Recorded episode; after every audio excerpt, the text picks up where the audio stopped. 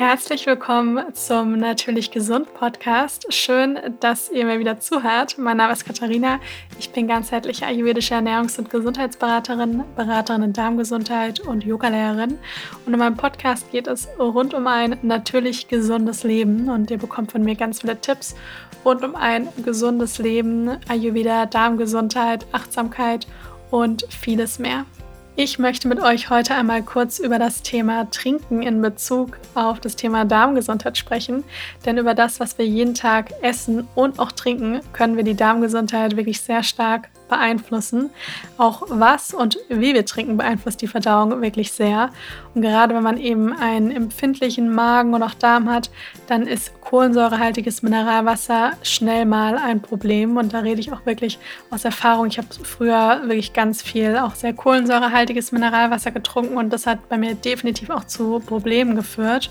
Und in dem Zuge möchte ich euch einmal die Elisabethenquelle pur vorstellen. Das Mineralwasser enthält keine Kohlensäure und ist sehr natriumarm, sodass es sogar auch für Babynahrung geeignet ist. Und die Elisabethenquelle pur hat auch Bioqualität und unterliegt somit sehr strengen Anforderungen und Prüfkriterien. Und ihr könnt einfach mal auf der Webseite von der Elisabethenquelle vorbeischauen. Und wenn ihr nämlich mehr über das Mineralwasser erfahren wollt, dann habe ich euch nämlich auch den Link zur Elisabethenquelle in den Shownotes verlinkt. Also schaut da mal vorbei und ich kann das Wasser wirklich sehr empfehlen. Ich trinke das neben meinem ayurvedisch heißen Wasser schon seit ungefähr acht Jahren. Und ja, empfehle das sehr, sehr gerne weiter. In der heutigen Podcast-Folge geht es um das Thema Gewürze. Gewürze spielen im Ayurveda ja eine sehr, sehr große Rolle.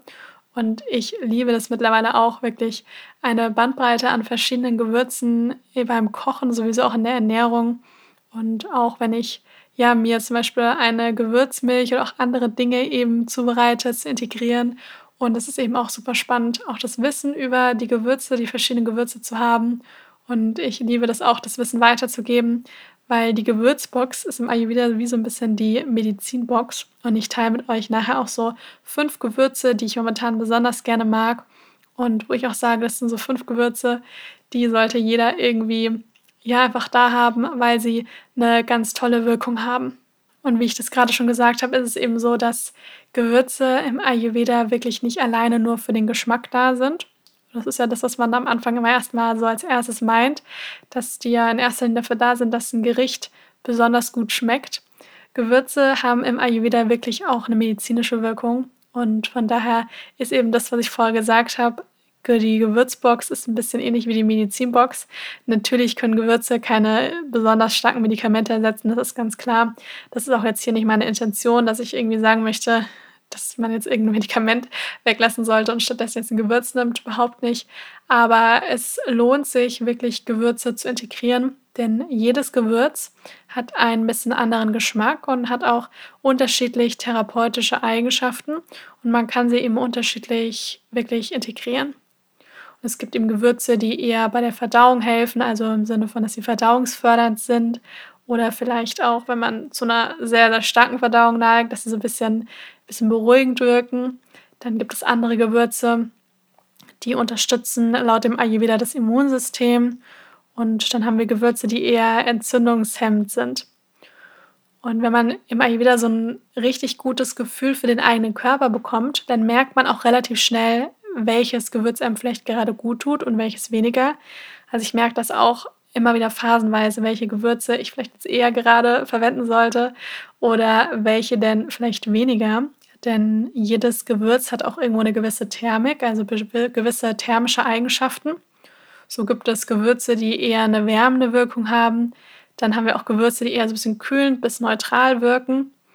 Und bei mir ist es auch immer so, je nachdem, was für eine Phase ich gerade bin, ist es so, dass ich vielleicht eher zu mehr Vata neige. Also das heißt, dass ich auch mehr friere und vielleicht auch gerade ein bisschen mehr innere Unruhe habe. Und dann greife ich natürlich eher zu wärmenden, so ein bisschen erdenden Gewürzen. Und dann gibt es bei mir auch immer wieder mal Phasen, da habe ich super viel Pita und da ist mir auch tendenziell wirklich viel warm. Und da greife ich natürlich dann nicht unbedingt zu lauter sehr erhitzenden Gewürzen und lasse zum Beispiel in der Zeit auch Knoblauch und Zwiebeln weg, weil ich einfach merke, das gibt mir einfach zu viel Feuer, dann auch auf mentaler Ebene. Und das ist immer ganz schön, wenn man nämlich dann so ein Gefühl für den eigenen Körper bekommt. Denn der eigene Körper ist wirklich unglaublich intelligent und kommuniziert permanent mit einem. Und das ist das Schöne, denn eigentlich kennt keiner seinen Körper so gut wie man selbst. Und das ist auch immer so ein bisschen mein Ziel mit der Arbeit, dass jeder seinen Körper mit den ganzen Tipps auch von mir ähm, wirklich gut kennenlernt und auch so mehr auch auf, die, auf das eigene Gefühl dann auch achtet. Und das ist das Schöne dann auch am Ayurveda, dass Ayurveda ja nicht sehr dogmatisch unterwegs ist, sondern wir immer auch sagen, jeder Mensch ist unterschiedlich.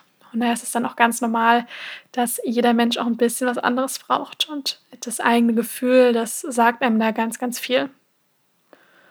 Und dann haben wir hier auch ja grundsätzlich die drei Doshas, also Vata, Pitta und Kapha. Und so haben wir eben auch Gewürze, die eher gut sind für das Vata-Dosha, für das Pitta-Dosha, für das Kapha-Dosha. Wenn ich meine, gut dafür sind, dann meine ich damit, dass sie immer, dass es immer ein Gewürz ist, was das dann ausgleicht. Also was Vata nicht noch mehr erhöht, sondern dann eher reduziert. Weil wenn ich ja sage, man hat viel Vata, dann brauche ich etwas, was Vata nicht noch mehr erscheinen lässt, sondern was das ja eher ein bisschen reduziert, damit es dann nicht irgendwann zu Beschwerden kommt. Und was man sich auch grundsätzlich im Ayurveda merken kann, ist, dass wir da der Meinung sind, gerade auch beim Kochen, dass mit etwas Fett oder und auch Wärme ähm, wird die therapeutische Wirkung von den Gewürzen am besten entfaltet. Das heißt, der Körper nimmt die Gewürze und diese verschiedenen Wirkmechanismen von, der, von den Gewürzen auch wirklich besser auf. Also deswegen ist es auch beispielsweise so bei der goldenen Milch, die kennen ja auch viele, wird die auch warm getrunken und nicht kalt. Ähm, wir geben dann noch eine Prise Pfeffer dazu.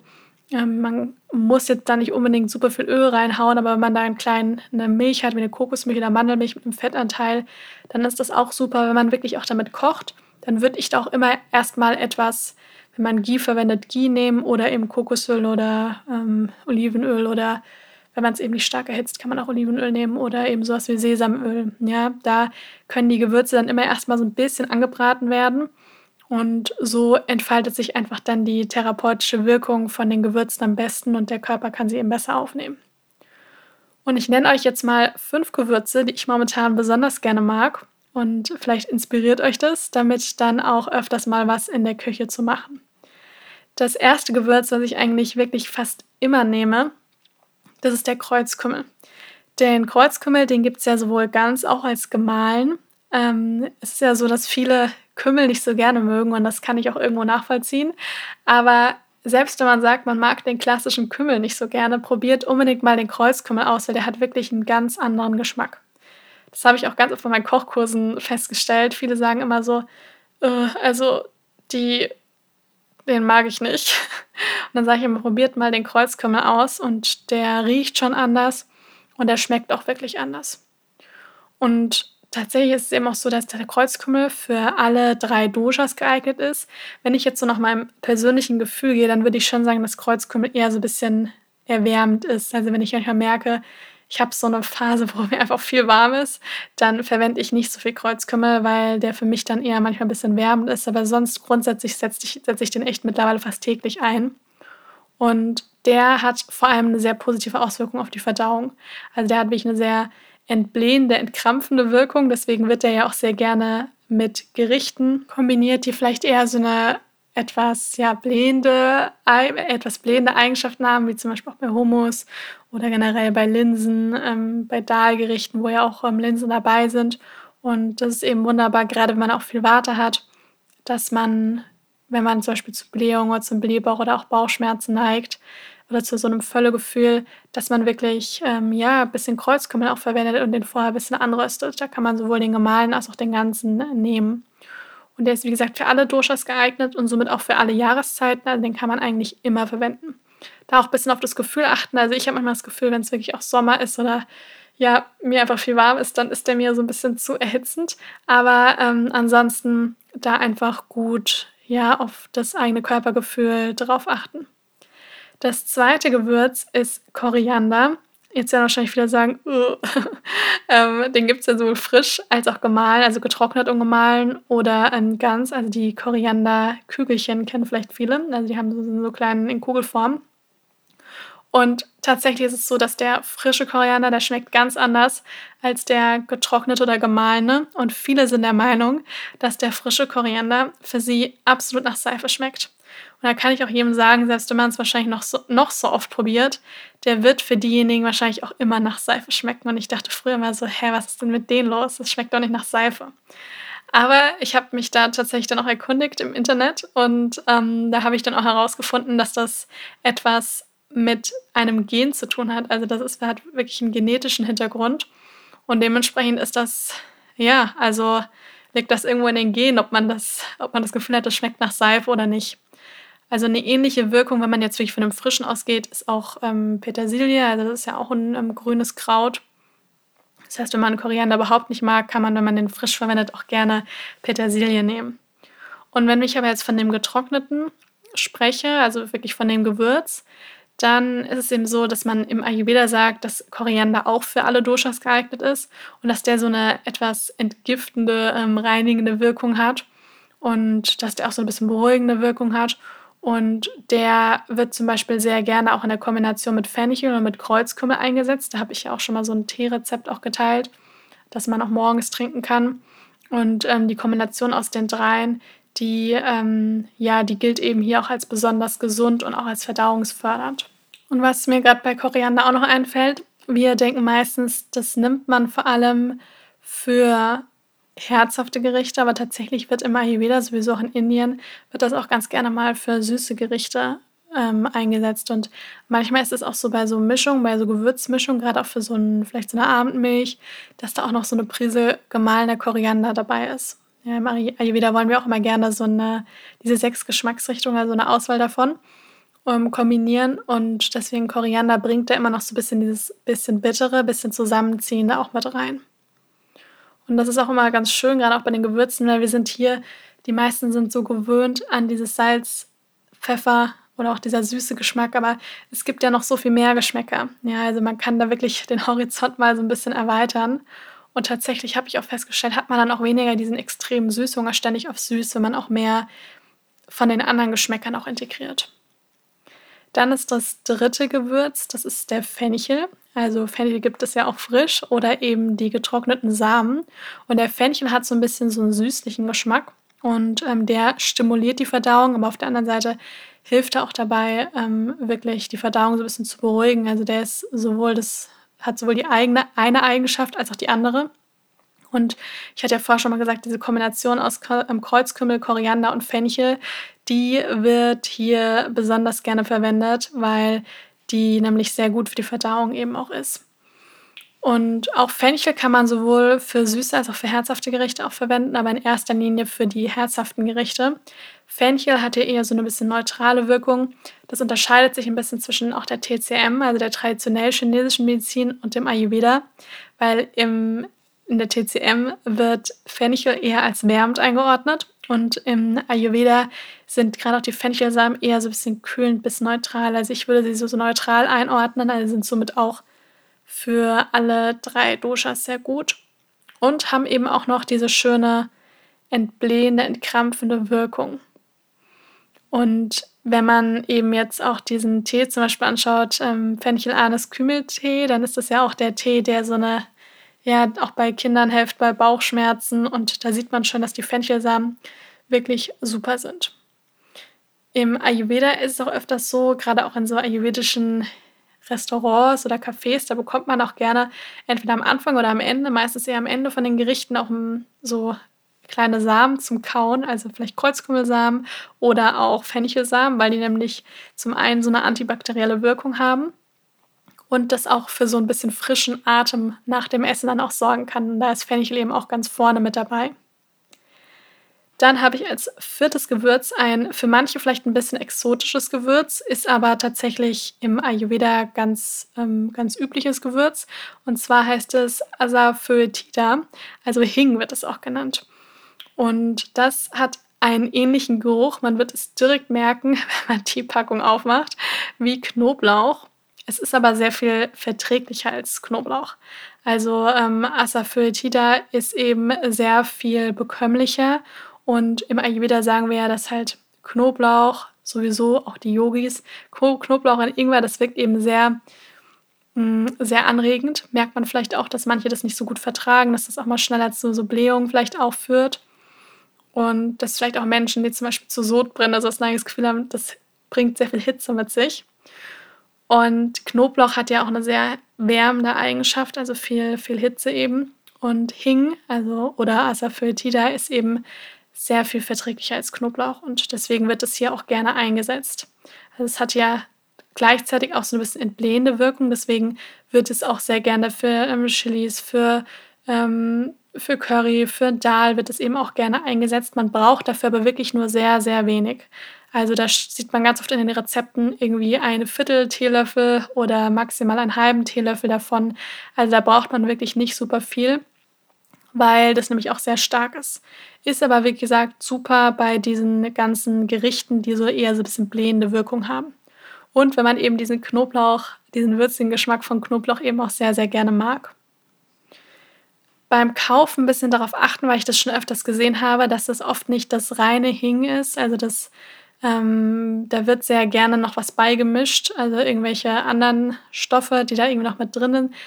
Da wirklich darauf achten, dass es das wirklich das reine Gewürz ist. Ja, das ist ein bisschen spezielleres Gewürz. Manchmal findet man das auch nur in irgendwie indischen Läden oder in verschiedenen Ayurveda Online-Shops. Also das findet man tatsächlich nicht in jedem Bioladen. Da einfach mal schauen. Und mein letztes Gewürz, die letzte Gewürzempfehlung ist Kurkuma. Also ich denke, diese Reihe wäre nicht komplett, wenn ich nicht noch Kurkuma nennen würde, weil Kurkuma ist einfach ein super Gewürz, was man wirklich ja so sehr, sehr vielseitig anwenden kann. Und Kurkuma, da findet man ja einmal die frische Knolle, die frische Gewürzknolle.